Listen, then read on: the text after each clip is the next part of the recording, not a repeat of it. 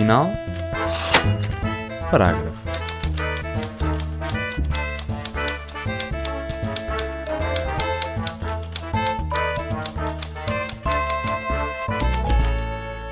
Olá, o meu nome é Magda Cruz e seja bem-vindo ou bem-vinda ao Ponto Final Parágrafo, um programa da ESC FM em parceria com a comunidade Cultura e Arte.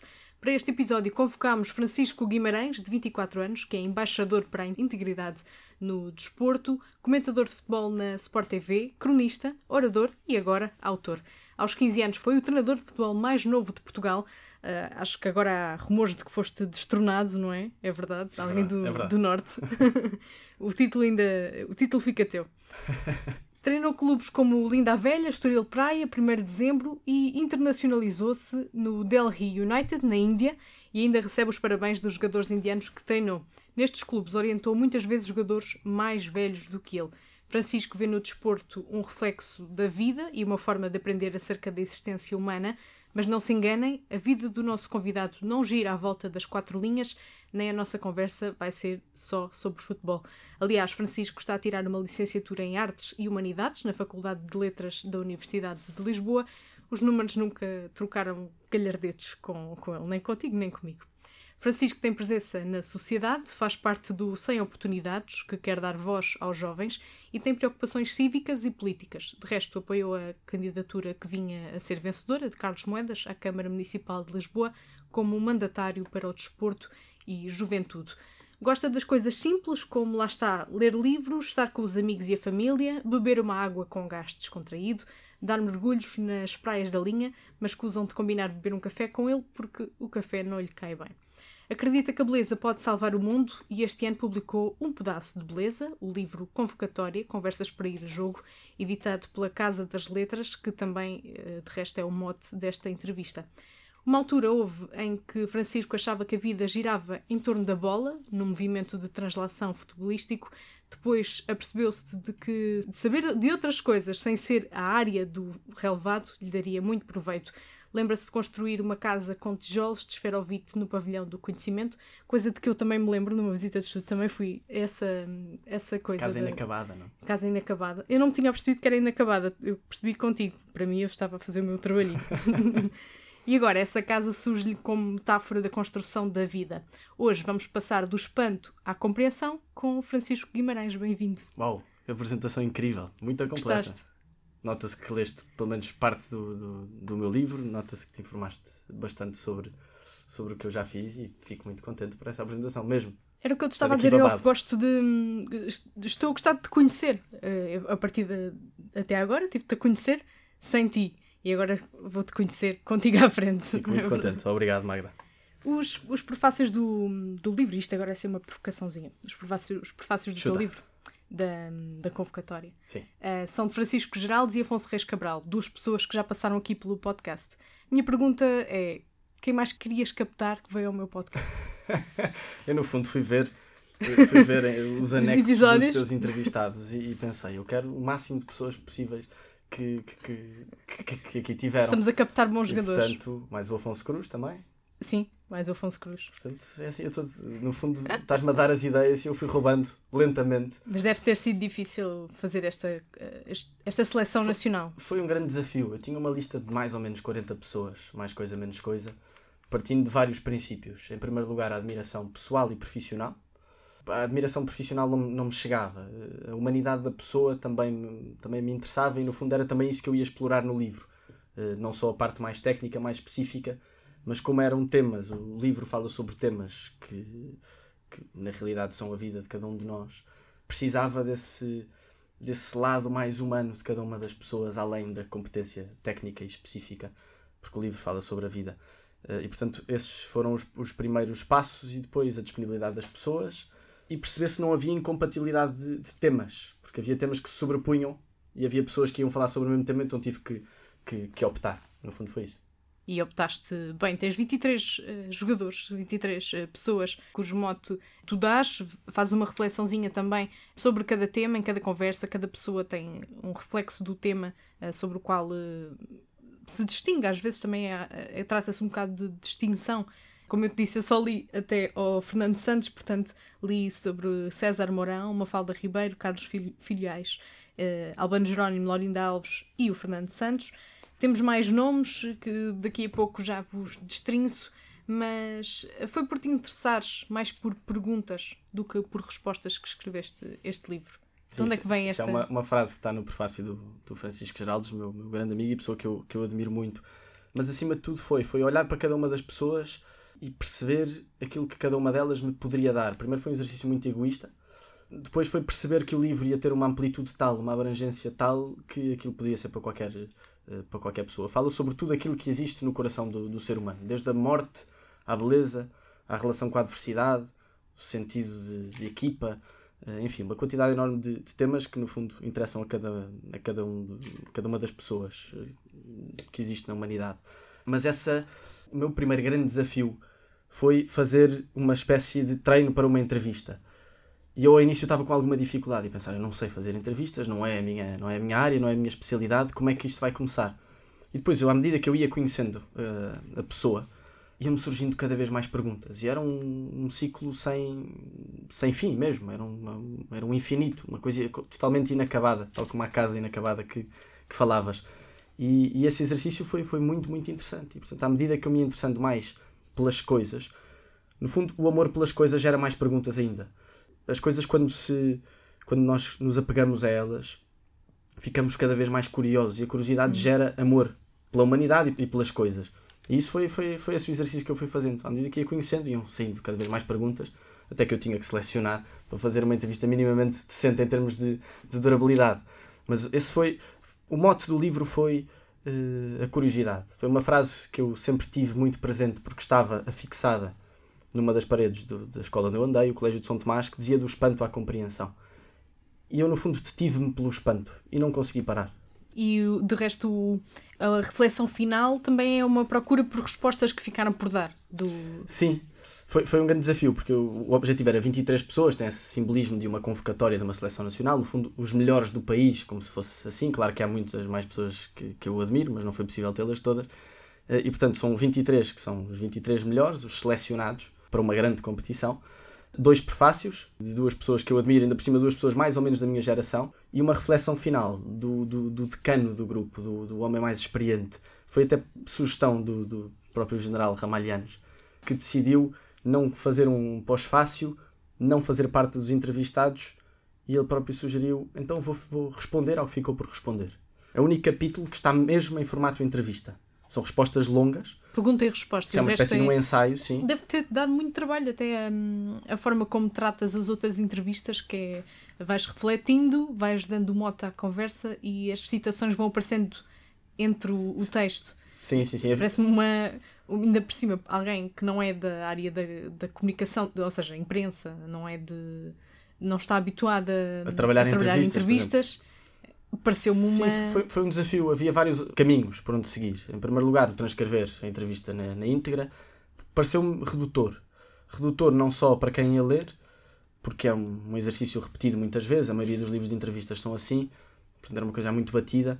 E depois um exercício redutor para mim. Eu queria dar qualquer coisa além do meu empenho temporal e, e portanto, decidi fazer uma espécie de, de reflexões que se vão encadeando nas respostas dos convidados dando o mote, dando as bases para que depois a, a, parte dos convidados possa, possa sobressair. Mas foi muito difícil de encontrar a fórmula, a fórmula do, do livro, porque eu ao início só mesmo replicar as, as conversas, depois podia fazer ao contrário, podia descrever o que é que se passou nas entrevistas e às vezes ir citando pontualmente. Aqui é mesmo uma, uma misturada de, de reflexões minhas com, com aquilo que, que os convidados disseram. São 23 pessoas, como, como escrevia Afonso Reis Cabral, viver sem decidirmos o nosso 11 parece um desperdício. Gostei desta frase. Uhum. E entrevistaste quase tanta gente quanto a tua idade, 23 pessoas. é verdade. Vou dar alguns exemplos que fiquei por dar há pouco. Albano Jerónimo, Laurinda Alves, Fernando Santos, Miguel Araújo, Miguel Sousa Tavares, José Mourinho e Afonso Cruz. O César Mourão falou-te das vantagens de ter sentido de humor, que de resto tu sentes que tens. Não tens piada, mas tens sentido de humor. Isso não tem graça nenhuma, mas acho que tenho sentido de humor. Menos um, mal. Mafalda Ribeiro disse-te para ver a beleza que a vida nos traz, falou-te da resiliência e de identidade. Carlos Fiolhais, olha, agora consegui dizer bem o nome, deixei bem o senhor, há pouco não disse bem ajudou-te a perceber que a física não é muito diferente do futebol. Tu, de resto, até dizias que ele queria falar sobre futebol e tu falavas sobre física. Sim, sim, sim, foi ele que me disse isso, teve muita graça. E a Laurinda Alves trouxe-te a amabilidade e a compreensão do outro para cima, para cima da mesa, e Fernando Santos, o selecionador nacional, falou-te com uma fé inabalável. Eu não costumo fazer isto, mas eu acho que devo dizer, tanto aos ouvintes como aos amantes de, de livros, que acho que é um livro que vale mesmo a pena. E eu acho que não é uma, não é uma asneira que eu vou dizer, que em breve, quando notarem no teu livro, acho que fazia muito bem estar no Plano Nacional de Leitura. Nós aprendemos muito Ei. com as reflexões das pessoas. Eu estava Fico muito contente com isso. em, mas em, em, em Não, ensimismada. Fico, em é fico mesmo muito contente que digas isso e não quero estar agora aqui em Não, troca de achei mesmo, achei mas- mesmo fantástico. Mas fico mesmo muito contente. Obrigado. É um livro essencial, mesmo imprescindível à formação de uma, de uma pessoa. Eu acho que sim. Refletimos sobre inúmeros eh, assuntos e esses assuntos aju- ajudam-nos eh, a crescer. Mas eu ouvi-te numa entrevista, eh, posso dizer, ao podcast Cacofonia, e na, altura tinhas a ideia, de- já tinhas o contrato do livro, mas eh, não podias revelar muito na altura. Já nem me lembro o que é que eu disse nessa entrevista. Portanto, Disseste só que tinha, tinha conversas e, e que falaste com pessoas e até tinhas destrinçado que hum, tinhas entrevistado várias pessoas para a Sport TV em, em lives e Sim. por aí e já dava para saber algumas pistas. Mas a minha dúvida é que, hum, de onde é que te veio esta hum, vontade de escrever um livro, sendo que já tens o hábito de ler, vem da, da tua mãe também, Sim. mas eh, como é que de repente acordaste vou escrever um livro? Não sei, não, não me lembro o ponto exato desse, desse acontecimento, mas foi uma coisa gradual. Eh, E começa desde a infância. Ver a a minha mãe a ler muito e a ler coisas muito boas. Portanto, o bom gosto da minha mãe foi sempre essencial. Ler os clássicos, essencialmente. Claro que eu comecei por, por aqueles típicos, uma aventura e os 5 e os 7, mas sempre gostei muito. Estão sempre nas de- nossas casas. Estão sempre nas nossas casas, e ainda bem, é- são livros que valem muito a pena ler.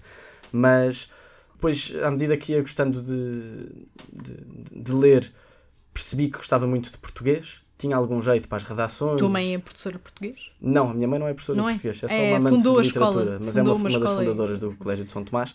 Achava que era Ah, professor de português. Não é, não é, não é, mas podia ser porque escreve muito bem. Depois, gostava muito de, português, era muito bom nas, nas, nas redações e nas composições. Lembro-me uma vez que nos foi pedida na, na escola, para, foi-nos, foi-nos pedido para fazer uma composição para levar para casa. Eu entusiasmei-me tanto que, que fiz um livro, um mini conto. Agora olho para aquilo, é completamente ridículo, mas, mas realmente havia um pulsar em mim para a escrita e eu não tinha apercebido isso. Até que comecei a ler mais e a ler coisas melhores há cerca de 5, 6 anos. E de repente, à medida que ia lendo mais, à medida que ia contactando mais com a realidade, que ia estando mais atento àquilo que me rodeia, percebi que tinha que, que dizer qualquer coisa, ou pelo menos que tinha que, que, que descrever aquilo que ia dentro do meu coração. E mesmo que, que não fosse para, para publicar, eu já escrevo há algum tempo e a maioria das coisas não publico, mas percebi também, nessa altura, começa a surgir um enorme interesse por várias coisas, além do, além do futebol. Surgem umas conversas que fiz quando eu estava a treinar o 1 de dezembro com várias pessoas de áreas diferentes, portanto, para compararmos o futebol e a vida. Com o Ricardo Aruz Pereira. Ricardo Aruz exemplo. Pereira, o Salvador Martinha, a Laurinda Alves, o Salvador Mendes de Almeida, o Tomás Moraes, portanto, várias pessoas que, que nos iam dando pistas sobre a vida além do jogo. A certa altura percebi, estas conversas não podem ficar só para mim, mas eu quero ir além disto, quero ir além da comparação entre o futebol e a vida, que também está muito batida, como a conversa entre o trabalho de uma orquestra e a gestão, já são coisas já muito faladas e que, que se tornaram banais. E então pensei, como é que eu posso juntar pessoas que muito admiro, com o meu gosto pela literatura, o meu gosto pela escrita, porque eu, à medida deste livro, também vou citando muita gente, citando muitos autores eh, de que, de que gosto. Portanto, como é que eu posso juntar isto tudo? Então foi um grande exercício de brainstorming, não só meu, pessoal, solitário, mas também um exercício de conversar com outras pessoas e perceber por onde é que eu posso seguir, o que é que gostavam de ver num livro. Este livro foi uma ótima experiência para perceber que nada se faz sozinho, nada. Mesmo o exercício da escrita, que é totalmente solitário, estava fechado no sótão da minha casa a escrever dias e dias e dias. Mesmo esse, eu precisei de, um, de não sei quantas conversas para perceber e para arranjar a fórmula certa deste, deste livro, porque de outra forma não teria conseguido encontrar. Algumas vezes tu falas do, do problema que existe entre o teu trabalho, por exemplo, como autor e depois a aceitação dos teus pares, por exemplo, no, no futebol. Sentiste esse, alguma aversão? A, a, aversão também é muito forte, mas algum desconforto, algum gozo entre, entre pares? Porque de resto já tivemos cá o Francisco Geraldes e conhecemos essa, Sim. essa dinâmica. Gozo não digo, mas há sempre uma desconfiança. O futebol é um meio muito fechado. e, e é um meio onde não se permite que se faça outro tipo de coisas além do, além do futebol. Há muito aquele discurso de se esta pessoa não vem do futebol, não nasceu neste meio, não é filho de não sei quem ou neto de não sei quem, então não pertence aqui. Quanto mais uma pessoa que já está no meio e de repente começa a ir por outros caminhos completamente diferentes. O Francisco Geraldes é um ótimo exemplo disso e tem, tem sido uma pessoa muito corajosa e muito livre para afirmar a sua, a sua personalidade muito para além do jogo. E eu acho que no fundo também tenho sofrido um bocadinho disso se bem que nos últimos anos tenho-me afastado um bocadinho do treino desportivo, continuo muito ligado ao desporto e continua a ser a minha grande paixão, mas tenho-me afastado, então fui um bocadinho mais bem compreendido. Mas mesmo assim há, há sempre uma grande desconfiança, dizer, vai, mas é treinar, ou se quer ser treinador, vai, foca-te nisso a 100%. E caramba, eu tenho 24 anos, acho que tenho mais do que idade para ainda ter uma formação muito abrangente e por isso é que decidi entrar na faculdade. Há pouco tempo, numa conversa com o professor Miguel Taman, reitor da Faculdade de Letras e um homem que eu admiro imenso, e um grande escritor, um homem cultíssimo, estávamos a falar e, e eu disse-lhe, a propósito da minha entrada na faculdade, comparei a liberdade à curiosidade, porque são coisas que não gostam delas próprias.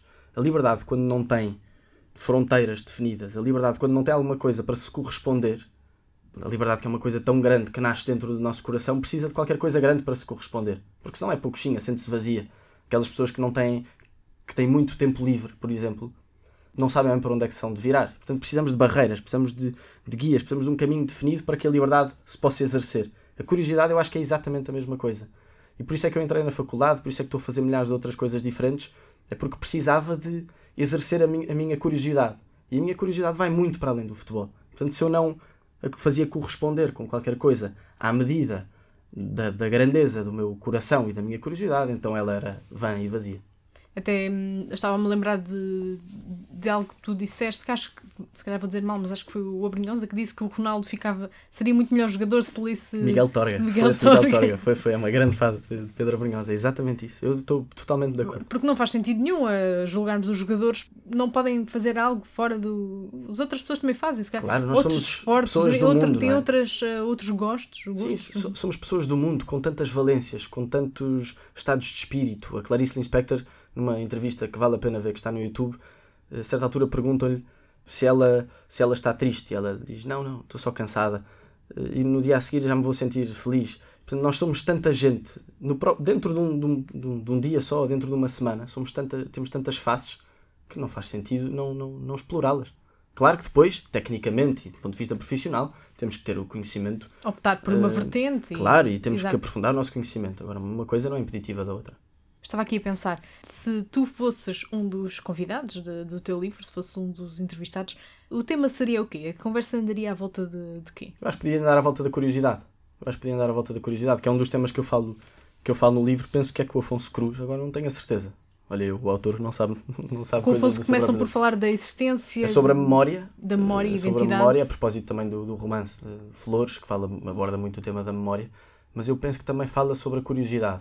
Há temas que vão que são muito abrangentes e, portanto, eu falo sobre a beleza com o Pedro Brunhosa, mas também falo com o Miguel Sousa Tavares, por exemplo, e agir as perspectivas diferentes que depois se. Mesmo para comparar? Porque... Sim, sim, sim, são perspectivas diferentes, mas depois comungam da mesma necessidade de conhecer o mundo. É muito engraçado. Mas, mas a curiosidade é falada no livro, eu acho que podia, podia ir por aí. Abordar isso. E quem é que ficou de fora? por alguma razão gostavas que tivesse figurado? Não sei se é politicamente correto dizer, mas eu também nunca fui muito politicamente correto. Ficou muita gente fora. Uh, quem, é que, quem é que eu posso dizer que, que ficou de fora? Olha, ficou o Eduardo Souto Moura, ficou de fora. Agora não me vou lembrar. Mas, mas não... porque disseram que não ou porque tiveste que escolher? Porque disseram que não. Porque disseram que não. Mas eu, por exemplo, arquitetos tinha três que eu queria mesmo ter. E um deles tinha que aceitar. E convidei os três ao mesmo tempo. E assim saiu um. Dá a O Manel Ares Mateus. Se eles conhecerem, sabem que mandaste um convite para todos. Mas eu acho que não faz mal nenhum, eu ia personalizado. Portanto, eu para todos dizia ah, um tema diferente. O tema de cada um dos arquitetos era totalmente diferente. E se os três aceitassem, eu, eu arranjava uma forma de os pôr aos três. Foi mesmo por admiração pessoal, dizer eu tenho que ter estas pessoas. E depois logo se vê, de acordo com a disponibilidade e tudo isso, ficou o Manuel Ares Mateus, que é um arquiteto incrível. Ainda por cima, eu entrevistei-o passado pouco tempo de ter estado numa casa construída por ele. É uma, uma casa que fala sobre o tempo. Portanto, foi perfeito para um mote de, de, de, conversa que eu nem sequer me tinha, me tinha lembrado. O António Barreto também ficou de fora, Pedro Mexia, enfim, uma quantidade Olha, de pessoas Mexia. que eu. que esteve aqui já também. Sim, Lá está, eu fui ver ao teu. Mas foram muitas pessoas que eu admiro e ficaram de fora. Felizmente, ficaram 26, a contar com os prefácios e com a reflexão final. Pessoas que eu, que eu, eh, que eu me sinto muito alegre e orgulhoso por, por ter podido conversar com elas. E como é que foi a experiência de publicar um livro, sendo que eh, não eras autor antes, não estavas dentro do meio eh, de publicar, editorial? Sei que tiveste muita ajuda de, da tua editora. Sim, tive uma grande ajuda da Marta Ramires, editora da Casa das Letras, hum, e surgiu, é impressionante, tu- tudo na nossa vida começa com um encontro. Era uma das frases que eu também tinha afixada no, no Colégio São Tomás e que me, fica, e que me fi- ficou na cabeça. E realmente é verdade, eu estava num jantar de Natal organizado pelo Miguel Oliveira e o Miguel sabia que eu ia fazer um livro e que queria fazer um livro, só que não tinha nada feito, então sentou-me ao lado da Marta Ramires, minha futura editora, que viria a ser minha editora, e foi ter connosco, abraçou-nos aos dois, aproximou-nos e disse: Marta, o Francisco gostava de escrever um livro. E foi-se embora. e eu não tive outra hipótese senão falar com, com, com ela. Isso parece aquela série do You Met Dad? É exatamente a mesma coisa. Parece isso. Bom, é- porque às vezes é difícil ah, de penetrar no, no mercado editorial, imagino eu, ah, porque há muita oferta, mu- muita gente com, com ideias, umas boas, outras é. não. Ainda bem que se, que se providenciou. Não, foi ótimo, tive imensa liberdade. Claro que me iam guiando e que me iam corrigindo algumas coisas, mas foi raro o texto em que a minha editora me disse: "Eh, Francisco, vai por outro lado. Eu acho que não aconteceu sequer. Não aconteceu sequer. Até foi agora está bastante equilibrado, ainda não há a repetição de temas, está tudo bem explicado. Eu- é como eu te disse, eu acho que está alguns mesmo momentos acho que sou um bocadinho repetitivo, mas, mas como depois o, o convidado aborda a coisa de outra forma, eh, a minha repetição é, é travada pelo, pelo ímpeto do, do, do convidado, o que é ótimo. Eu há bocado deixei, deixei escapar uma pergunta, estavas a dizer que hum, gostavas de escrever e que tens vindo a escrever mais. Durante a quarentena imagino que tenhas escrito mais. Mas o, o que é que escreves? Do, do que é que podemos esperar? Escrevo um bocadinho de tudo, muita poesia, que, que nunca publiquei. Devo ter publicado uma vez num story, mas felizmente durou 24 horas. Tens de que seguir o, o Geraldes. O que é o quê? Tens que seguir o mote Escre- do Geraldes. Ele já foi mais corajoso do que eu. Eu ainda não, não fui capaz, ainda não tive essa. Não tive coragem ainda de publicar poesia. A poesia é uma. eh, E aliás, é um dos livros que eu trago é de poesia. É uma, é uma forma de arte tão, tão rigorosa em que cada palavra conta. Nós na, na prosa podemos mandar umas calinadas e a coisa vai disfarçando nas 300 páginas eh, ou mesmo nas muitas linhas. A poesia, às vezes, há, há, há poemas que têm um verso apenas, uma estrofe apenas. E portanto aquilo tem que ser filtrado até ao máximo. E ou é perfeito, ou então não vale a pena publicar. Estou muito longe da perfeição. Portanto, se calhar um dia atrevo-me e publico. Mas é mesmo por desistência de achar, pronto, eu não vou conseguir atingir Nem que a seja perfeição. póstumo. Olha, fica feito. Nem que seja póstumo. E de resto vamos, vamos falar de, de uma poeta eh, de excelência. Tive a oportunidade de, de ler o livro inteiro que tu, que tu escolheste e é, e é arrebatador de, mesmo. Sei que tens uma novidade do, do livro para, para dar a conhecer. Não sei se será aqui o espaço. Em primeira mão, vai É? ser aqui. Mão. Vamos dar notícias. Sim, olha, foi uma das formas de, de tentar conciliar duas, duas, duas paixões minhas: a entrevista falada e entrevista escrita. Hum, e, e pensei, o formato do livro, como não transcreve a entrevista na íntegra e vai muito para além do áudio, faz-me sentido lançar agora o áudio completo, com a conversa completa. E, portanto, brevemente hei de começar a lançar os episódios eh, em formato podcast de todas as entrevistas. Portanto, Eu- fica aqui a, a, a novidade em primeira mão. E o podcast vai se chamar Convocatória, suponho. Vai se chamar convocatório, sim. Não, Podia vou- ser coisa mais linda. não tenho imaginação para mais. Podia ser coisa mais linda. Coisa. Tu Estás a... És tipo Daniel Oliveira, vais buscar os podres todos. Mas não é. Agora vou-te corrigir, não é coisa mais linda, é coisa linda. Coisa linda. É Está uma aqui escrito. Eu escrevi coisa eu linda. dizia muito nos meus treinos e os meus jogadores obrigaram-me a manter isso na Sport TV. Portanto, assim, em lances mais espetaculares do jogo ou grandes golos, eu lanço uma coisa linda. Tens a tua, a tua marca. Fica a minha marca, fica a a minha tua marca. marca. Coisa linda. Quando te perguntei por três livros para falarmos, a tua reação foi só três, não dá mais. Eu não sei escolher, não sei Vamos decidir. falar de, alguns, de, de mais alguns. Com, com o teu até são cinco. Se, fosse, se os livros fossem um jogadores, se fossem jogadores de futebol, qual deles era o teu Ronaldo? Ou seja, tu obrigas-me a escolher três. E depois. Eu não escolho três, escolho quatro. Cinco com o meu livro. E agora ainda me obrigas a escolher um. Eu se calhar tenho que escolher os Cartas a eh, Jovens Poetas. Eu tenho a edição que, que é composta por dois autores, portanto, as cartas da Virginia Woolf também com, com um jovem poeta, mas eu essas confesso que nem li, porque o que eu queria era ler uh, do Rainer Maria Rilke uh, e por ali me fiquei, porque foi o livro que mais me marcou pelo amor à literatura. No fundo, é uma, uma correspondência entre um jovem que se chama Franz Capus, ou Capus, não tenho a certeza como é que se diz, com o Rilke, e vão os dois conversando sobre literatura, mas como a literatura fala de nós, são quase cartas eh, diarísticas, em que um vai falando, eh, em que vão falando deles, deles, deles próprios, de, das suas, da sua natureza, das suas amarguras, das suas experiências pessoais. No fundo, a literatura reflete um bocadinho isso. E portanto, é o Rilke quase a fazer de psicanalista do Capuz para lhe um, retirar e para lhe arrancar aquilo que ele tem dentro para que ele possa escrever. Mas no fundo, são uma espécie de conselhos a um jovem que quer ser escritor. E é um livro que tu costumas hum, recomendar em quase todos os, os lados a que Sim, vais. É, o é, mesmo, que mais me é mesmo muito bom. Sim, foi ele que me fez começar a querer escrever. Eu acho que já falámos dele hum, ou do, ou do Rilke hum, num episódio e não me estou a, a recordar em qual. Mas fica a sugestão de Cartas a um Jovem Poeta. Espero que estejas a gostar do episódio. Venho perguntar se já és patrono ou patrona do podcast.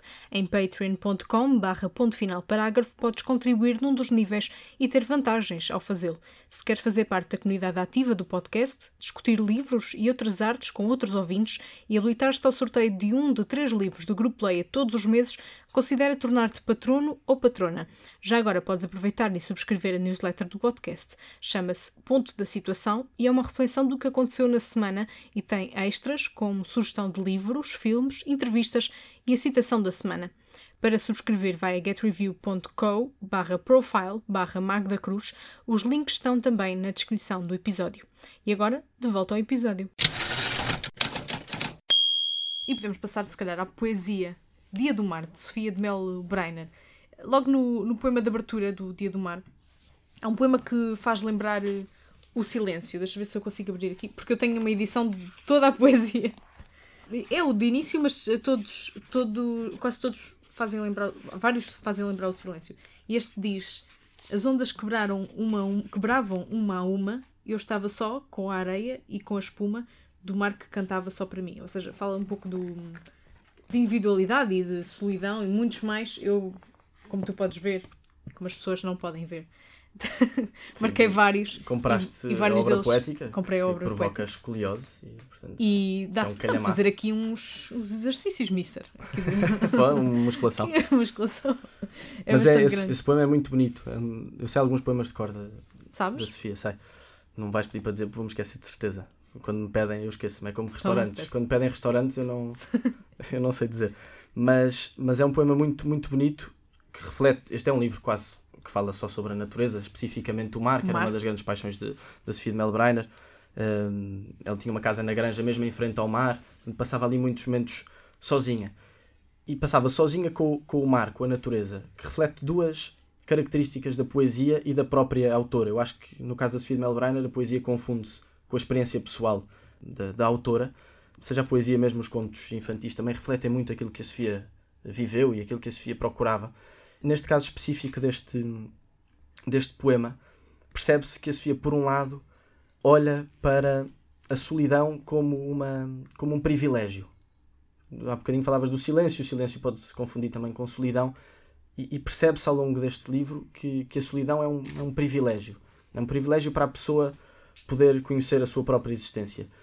E depois a, a Sofia de Melbrenner olhava muito para a natureza como uma dádiva pessoal, uma dádiva única e irrepetível para cada pessoa. A floresta e o mar feitos para ela. Só para mim.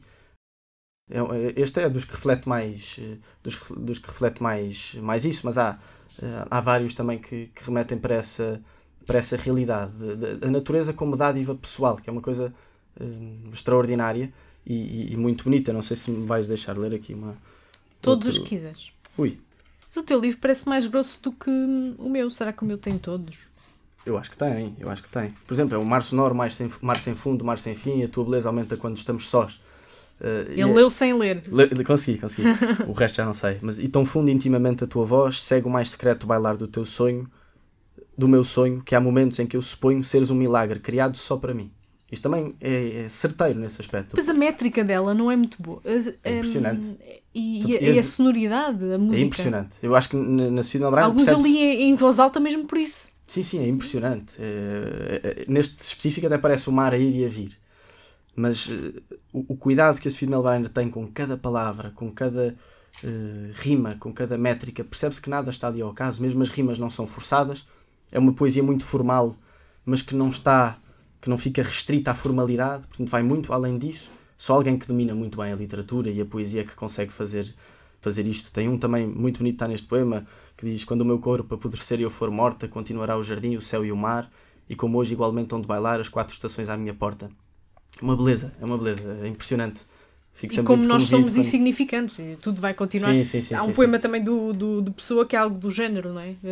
De, desse género de quando tudo passar, eu também passo, mas as coisas não vão mudar. Sim, e há, e há um desejo na, na, poeta, neste caso na, na Sofia, de, de, ser, de se confundir com a própria natureza, de, de ter aquela liberdade, de ter aquela simplicidade que só a natureza tem. Senhor, dá-me dá a inocência dos animais. Acontece o mesmo, por exemplo, com o Eugênio de Andrade, tem num dos seus livros, não tenho a certeza de qual, não sei se é os primeiros poemas, se é As Mãos e os Frutos, em que diz: Às vezes gostava que tu viesses, falavas de tudo com modos naturais, em ti havia a harmonia dos frutos e dos animais. Aí acho que o Eugênio de Andrade e a Sofia se, se confundem nesse aspecto. E fizeste-me lembrar também uma, uma coisa, não sei onde é que disseste, mas que hum, foste ver as ondas da Nazaré e te sentiste insignificante, pequeno, não é? Uma, uma onda daquelas matava-te no zoom. Sim, a, a, relação, a minha relação com a natureza ensina-me muito isso. Ensina-me a nossa insignificância, o nosso, a nossa incapacidade diante da, da realidade que é muito maior, que é muito maior do que nós. E portanto, por um lado, acho que nos dá alguma responsabilidade de, de dizer tens de fazer bem o teu papel. É pequenino, mas tens de fazer muito bem o teu papel. Por outro lado, tira-nos um peso dos ombros enorme. Nós ach, muitas vezes achamos que somos os, os centros do mundo e achamos que tudo, tudo cai sobre nós e temos que tomar grandes decisões porque o nosso destino é conduzido por nós, vamos à Nazaré ou subimos uma montanha e percebemos que o nosso destino vai muito para além da nossa vontade e das nossas, das nossas intenções. Levamos-nos muito a sério. Depende. Tendencialmente tendo a acreditar que sim, e contra mim falo. Eu acho que muitas vezes estou para aqui armar-me intelectual, não é? estou-me a levar muito a sério. E portanto faz-nos bem olhar para, para este tipo de, de, coisas, não só para as ondas de Nazaré, ou para as montanhas, ou, ou, ou, ler, ou ler poesia. Acontece muito, tenho alguma tendência para quando escrevo um poema, logo a seguir ir ler um poema a sério. De alguém que eu, que eu admiro, para perceber, isto está uma, uma bosta. E, e faz-me bem isso. É um, um exercício um bocadinho, eh, como é que se diz? Estava a faltar agora a palavra. Eh, quando uma pessoa se mutila, se, se magoa ela própria. Auto-infligido. Auto-infligido, disse o Sim, pode ser, mas masoquista, obrigado. Uh, sim, é um bocadinho masoquismo, mas por outro lado faz-nos faz -nos bem.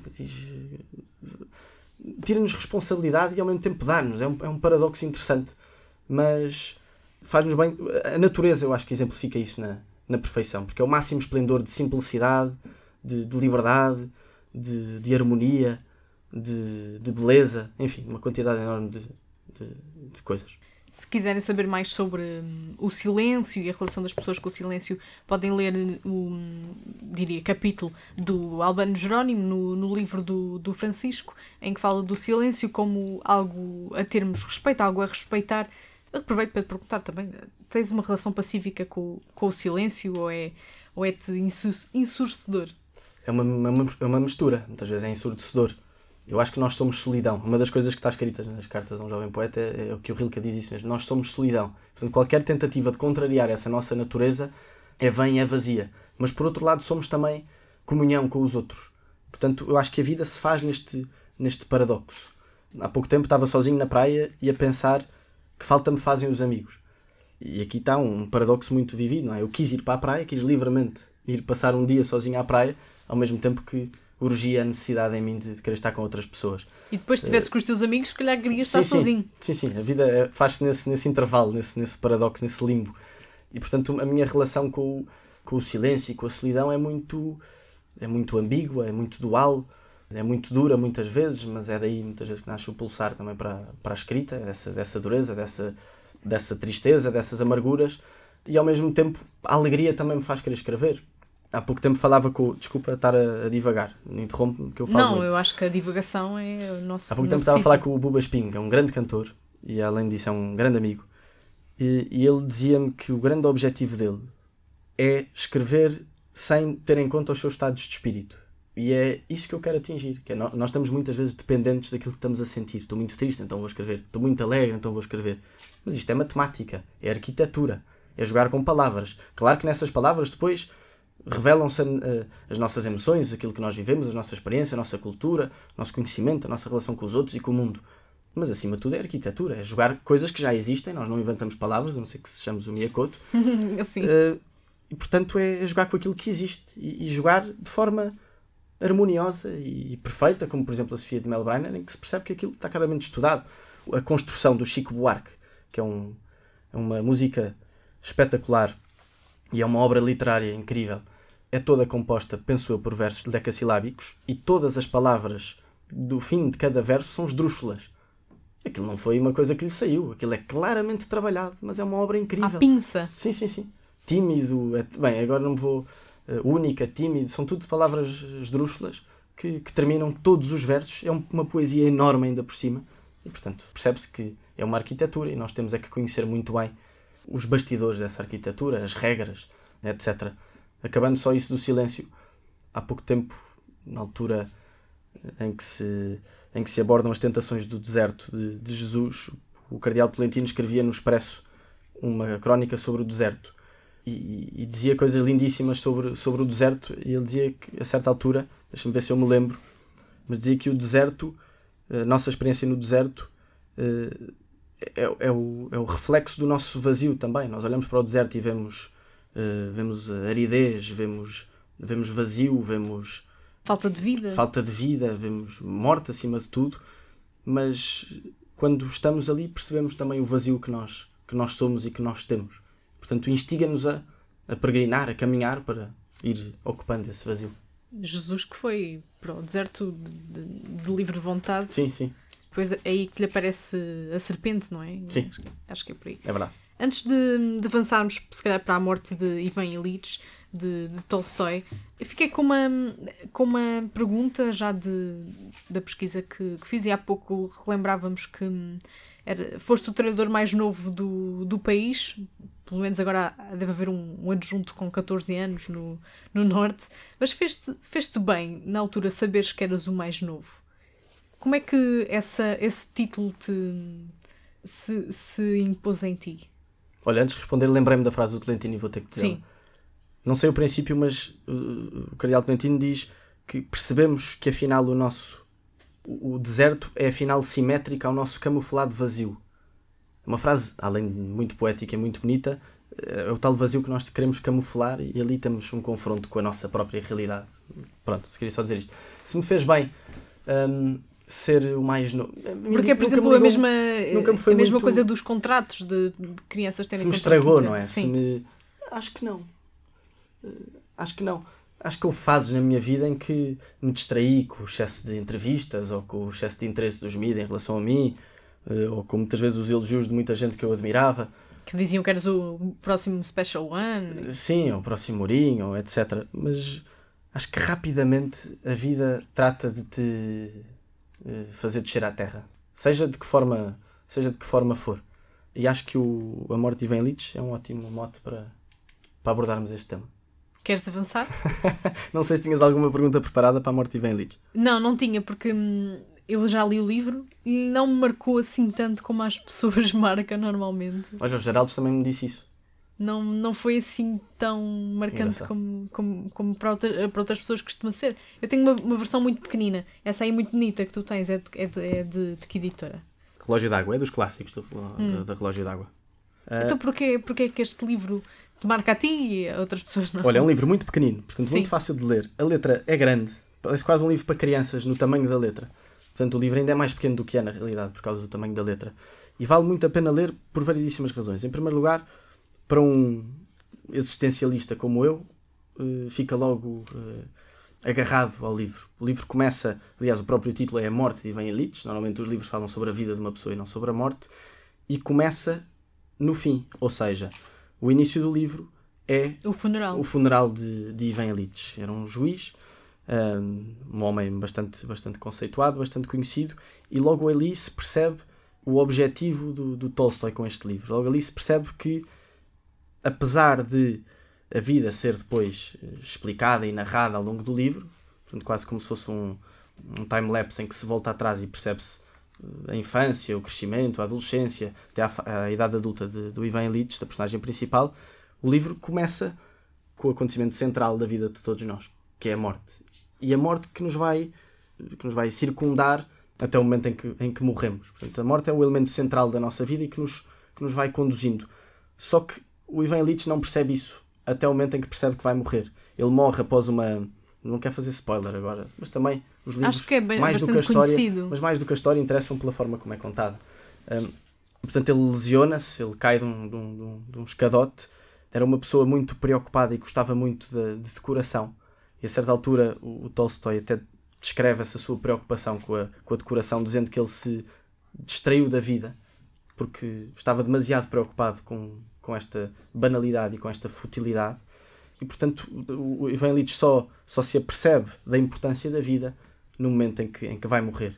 E, portanto, daí a necessidade de recordar tudo aquilo que ele viveu, para, no fundo, para se perceber se ele existiu de facto ou se apenas, ou se apenas foi um, um corpo, uma, uma coisa flutuante que andava a decorar a sua própria casa. E portanto marca-me este livro exatamente por causa disso, por causa da relação dele com a morte e da nossa relação com a morte. É muito curiosa e tem algum sentido humor o momento do funeral, em que já se percebe, em que percebe-se logo a mulher dele já está preocupada com a herança, os colegas eh, estão à procura já da sua promoção porque ele ocupava uma boa posição, uma boa posição e, é? portanto queriam ocupar o lugar dele, eh, a ganância, o, o egoísmo do ser humano, mas por outro lado a bondade e a redenção. Também é um livro onde se revela o sentido religioso do Tolstói. Eh, era um, um cristão, um cristão crente da, da, da, ressurreição e da redenção até o último momento.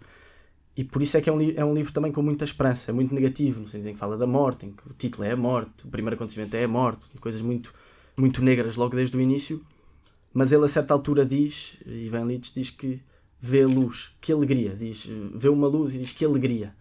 E a alegria para Tolstói é um, é um dom de Deus e é um dom de Deus que nos permite uh, a redenção plena e completa até, até o paraíso. E, portanto, até o último momento é possível essa, essa redenção. E esse sentido espiritual está muito presente neste, neste livro de um homem que, ainda por cima, viveu a vida erradamente. Foi uma vida errante, foi uma vida com muitos problemas, com, muitos, com muita distração. Lá está o excesso de preocupação com a decoração, esquecendo-se de tudo o resto do trabalho, da, da, da mulher, de, enfim, das coisas que verdadeiramente interessam uma boa ideia para, para tu escreveres, se calhar era a vida de Ivan Illich.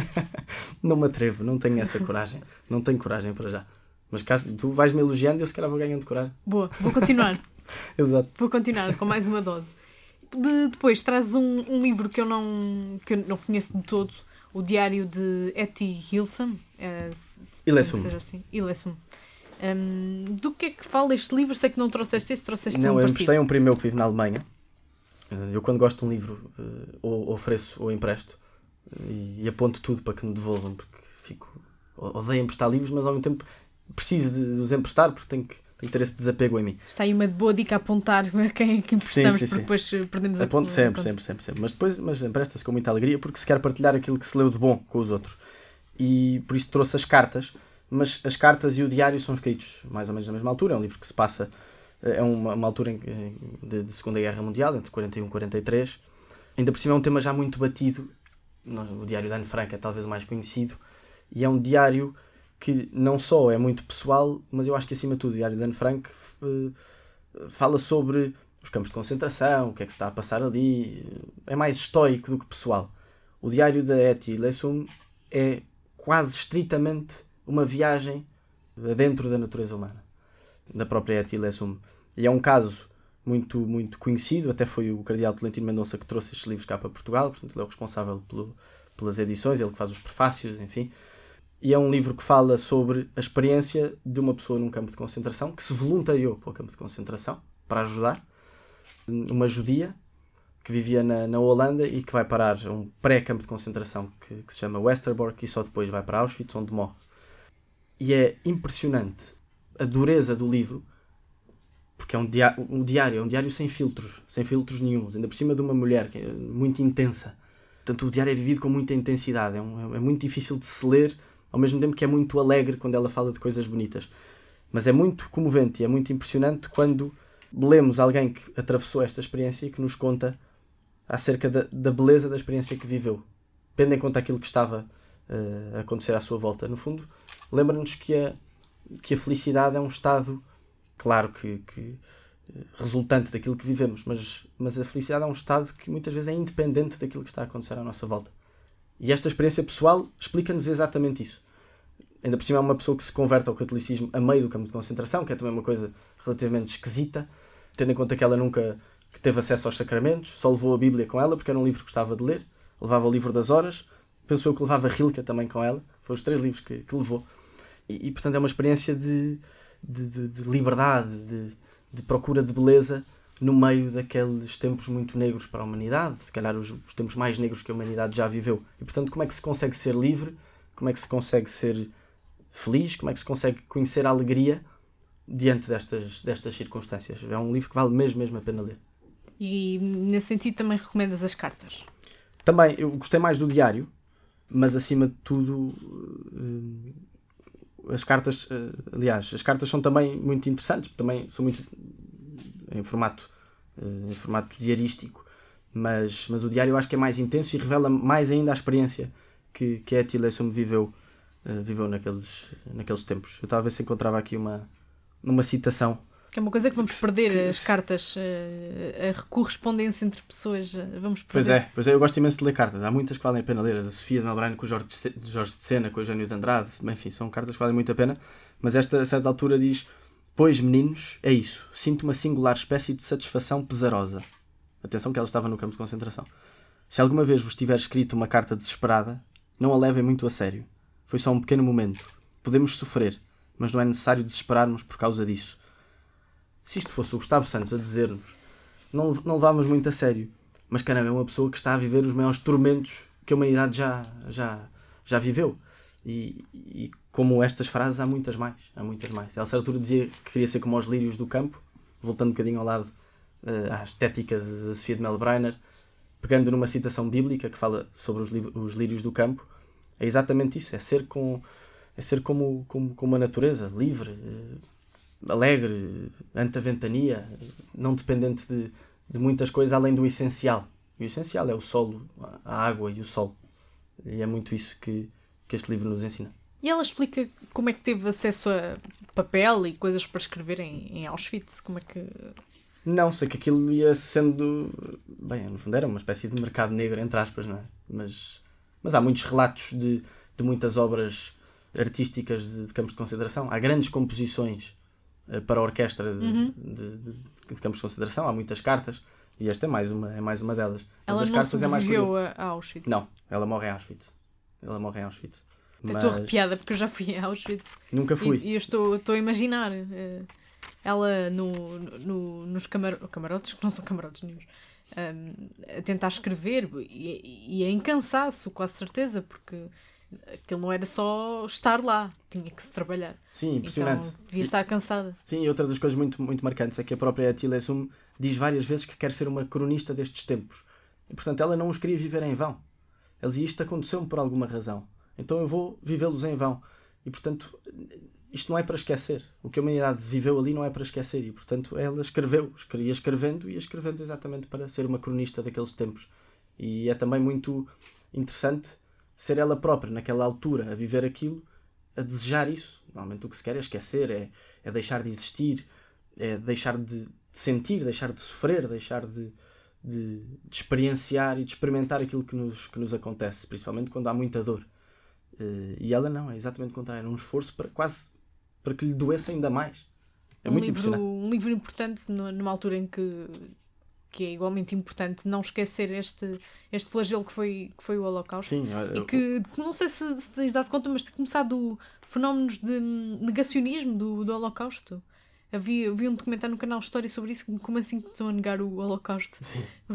Visitem um é, museu tão, em é tão Berlim absurdo que eu ficam... nem percebo. É tão absurdo que eu nem é percebo. Absurdo, é Nem, nem sei temos argumentar contra essas pessoas. Temos uh, fotos, temos, uh, temos vídeo mesmo uh, em sim, câmaras sim. antigas, temos temos os próprios campos, não, não percebo de onde é Sim, que nem sei argumentar contra esse, isso. essa negação. Magda, só mais uma coisa muito rápida. É uma, um certo da carta muito, muito curto que diz: Corman, querido amigo, Sabes, é tudo tão misterioso e bizarro, e também tão pleno de significado. Alguém que tenta encontrar significado no meio desta confusão toda é, é muito uh, edificante, e acho que é um grande exemplo para as nossas vidas. Eu queria voltar aqui a uma. Desculpa, o massacre. uma, um tom mais alegre e, e jogar um, um jogo que consiste em, em responderes a perguntas que fizeste ao teu plantel de, de, entrevistados. Logo no início, o César Marão fala de uma, de uma surpresa, de, de, de como a surpresa e o improviso são bons e nos devemos deixar levar mais vezes por eles. Também tens este pensamento de que, de que é bom nos levarmos pela surpresa e pelo improviso. Uh, sei que o, tens algum sentido de humor e que ele, se calhar, até te guia pelas tarefas uh, do, do dia a dia. A minha natureza diz-me que não, eu sou um controlador e, portanto, quero controlar tudo. Mas eu tento contrariar essa minha própria natureza, esse meu instinto hum, animal, digamos assim, de, de, dar espaço para, para, que as coisas, para que as coisas aconteçam. Eu acho que a minha vida tem exemplificado isso, que é, ao longo do tempo, eu tenho sido aquele que diz só, sou treinador, sou treinador, quero ser treinador, quero ser treinador. Depois a vida começa-me a levar para outro sítio não deixando essa parte do treino e do, do futebol e do desporto, mas a vida começa-me a levar para outro sítio. E eu, a certa altura, tive que decidir: ou, ou, nego a realidade, ou então digo que sim à vida. E eu acho que a minha vida nos últimos tempos tem, tem refletido isso, esse, essa tentativa de abrir espaço para o inesperado e foste aceitando outros papéis. Por exemplo, o, o Albano Jerónimo fala disso, dos vários guiões, vários papéis que temos na vida.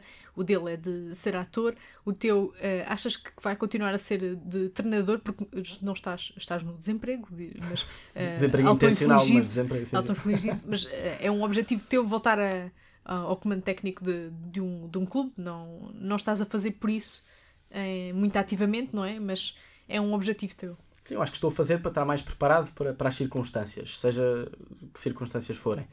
Treino é uma das minhas grandes paixões e é uma coisa uh, da qual eu nunca me quero, nunca me quererei afastar muito. Portanto, um dia hei de voltar a treinar, mas não sei quando, não sei em que moldes, não sei em que equipa. Estou muito bem agora como estou, estou com a vida cheia, cheia de coisas diferentes e, e boas e, portanto, quero continuar a aproveitar.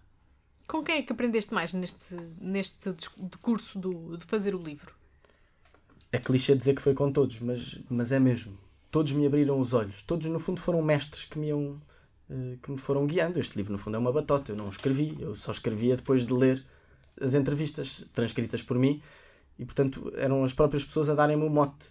Além disso, eu já tinha pensado muito sobre o tema para fazer as entrevistas, mas só começava mesmo a escrever quando ia lendo algumas coisas e pensava isto realmente é interessante, vou explorar, vou, vou, vou mais por aqui ou eu não concordo muito com isto, como é que eu posso fazer isto de forma a não concordar com a pessoa, porque também não queria ser deselegante e, e não concordar, mas também não queria concordar. uh, e portanto o exercício não é de concordar, de discórdias e, e, e concórdias, é, é, de, é de reflexões diante daquilo que cada pessoa disse, mas aprendi mesmo, mesmo com toda a gente. São pessoas que eu já admirava, portanto havia esse, esse ponto de partida, e com já ou muita experiência ou, ou muita competência profissional ou com muita humanidade, portanto, cada uma tinha a sua valência e, portanto, cada uma me ia ensinando alguma coisa e me ia abrindo os olhos. Todas as conversas foram por caminhos que eu não estava à espera. Lá está, o espaço para o, para o inesperado que é, que é, preciso ter. Todas a um guião, mas o guião foi tantas vezes uh, rasurado que, que ainda bem que aconteceu. Há muitos momentos em que dizes uh, não estava à espera de falar disto, mas vamos falar sobre isto. Uh, era sobre o que com a Mafalda, acontece com a Mafalda Ribeiro não, e com a, com a Laurinda, sobre a, a, a mala de puxar o dela, o trolley. Sim, coisas que não estavas à espera de mencionar, parecem sim, insignificantes, sim, sim. mas que depois parece que, parece que dão um mote à. Sim, eu a certa altura faço, é, típico meu, faço uma, uma pergunta muito complexa ao Bernardo Silva. Ele nem percebeu a pergunta. Isso foi tão estúpida a pergunta. E, e eu repeti a pergunta, em vez de simplificar, repeti a pergunta. E ele responde-me totalmente ao lado. Mas ainda bem que respondeu ao lado, porque a pergunta realmente era parva, era demasiado complexa. Uh, e, e, ele respondeu com uma simplicidade que me desarmou. E essa é uma das respostas que está totalmente transcrita no livro. Foi tão boa, foi tão desarmante, que eu só tinha uma hipótese, que era render-me. Render-me. Antes de irmos à pergunta comum a todos os episódios, quero fazer-te uma pergunta que fazes no fim do capítulo do Albano, que é o que restaria de nós se deixássemos de poder fazer o que aparentemente nos faz felizes ou nos transforma em pessoas realizadas? Acho que não, não, não restaria nada, era uma, uma vida vã e vazia. Só que muitas vezes aquilo que nós achamos que nos faz felizes não é realmente aquilo que nos, que nos faz felizes. E portanto o grande desafio é encontrar isso, é encontrar a nossa, a nossa vocação. E achas que já encontraste? Acho que não, acho que anda à procura. anda à procura. Pode ser com este curso. Uh, o, que, o que é que queres fazer com o curso depois? Nada. Nada. Nada quero aprender. Mas antes eras estudos gerais que querias tirar, não era? Era, só que foi por, foi por facilitismo, porque eu não entrei na primeira fase em estudos gerais, que eu tive que repetir o exame de português, que eles não são válidos ao fim de dois anos ou três. Posso. Portanto, eu tive que repetir. Na primeira fase, para aí 14,2, não dava para estudos gerais, mas dava para artes e humanidades, que é igual, só que só na Faculdade de Letras. O formato é o mesmo, no sentido em que podes escolher e fazer o teu próprio currículo. Mas depois não tens cadeiras científicas e etc. Apesar de ter textos fundamentais, onde se abordam muitas matérias além da literatura, como ciência, já dei Copérnico e Galileu, por exemplo, ou Darwin. E portanto, inscrevi-me logo nesse e entrei. E ainda fiz a segunda fase de, português, mas pensei, eu, eu gosto é de literatura e gosto é de cadeiras mais relacionadas com, com letras. Portanto, como tenho já em textos fundamentais muitas matérias que vão muito para além da, da literatura, então vou já, vou já embarcar neste. E estou a adorar o curso. Adorar? Bom. Vamos fazer então a, a pergunta gravada. A pergunta é: que livro gostarias de ter escrito? É um desses? O livro que eu gostaria de ter escrito talvez seja o, o Dia do Mar da Sofia Melbrenner, ou o livro sexto. Seria um, um livro extraordinário de poesia. Porque eu acho que é quando a, o nosso sentido literário e poético está mais apurado, é, é quando conseguimos escrever um, um bom poema. E quanto mais uma quantidade enorme de, de, de poemas bem escritos e bem, eh, e bem, bem estruturados e bem pensados e bem executados. E portanto diria que a poesia, qualquer livro de Sofia de Melbrenner era um livro que eu, que eu gostaria de muito de ter escrito. Toda esta obra poética. Toda esta obra poética, calhamaço da obra poética. Exatamente. Um, estivemos então a conversar com Francisco Guimarães. O Coliseu é a sua segunda casa, adora música e stand-up, mas acha que não tem piada nenhuma. Seguiu para treinador porque diz não ter o talento necessário para ser jogador. Fez todas as cadernetas de cromos, decorava a altura e o peso dos jogadores. Quando era mais novo, fazia questão de sentar à mesa dos mais velhos para ouvir o que tinham a dizer. E Fernando Alvim diz que o Francisco é como um Gonçalo Reis dos pequeninos. Estivemos à conversa com Paquico, que é um grande consumidor de podcasts e não esteve nada mal neste. Quero terminar então com a, com a leitura de um parágrafo do teu convocatório. Está na página 50, que é uh, no final da conversa com Mafalda Ribeiro. E diz assim: E assim, sabendo sempre que podemos ser daqueles que ninguém vai conhecer e que têm tanta ou mais importância numa equipa, vivemos como protagonistas, livres na nossa missão de ter dito que sim à vida que nos foi dada para viver. Obrigada, Francisco, Obrigado, por ter estado gostei connosco. Muito, gostei mesmo muito. Obrigado.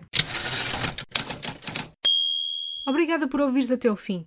O ponto final parágrafo está no Instagram, Facebook, Twitter, bem como Goodreads. Este episódio foi produzido, conduzido e editado por mim, Magda Cruz. A ilustração que vês nas redes sociais é da Ana Lopes. O genérico é do Nuno Viegas. Obrigada também aos nossos patronos e patronas que contribuem para a subsistência do podcast a partir do Patreon. Considera fazer parte da nossa comunidade ao fazer uma contribuição a partir de 2 euros por mês. O link está na descrição até um próximo episódio.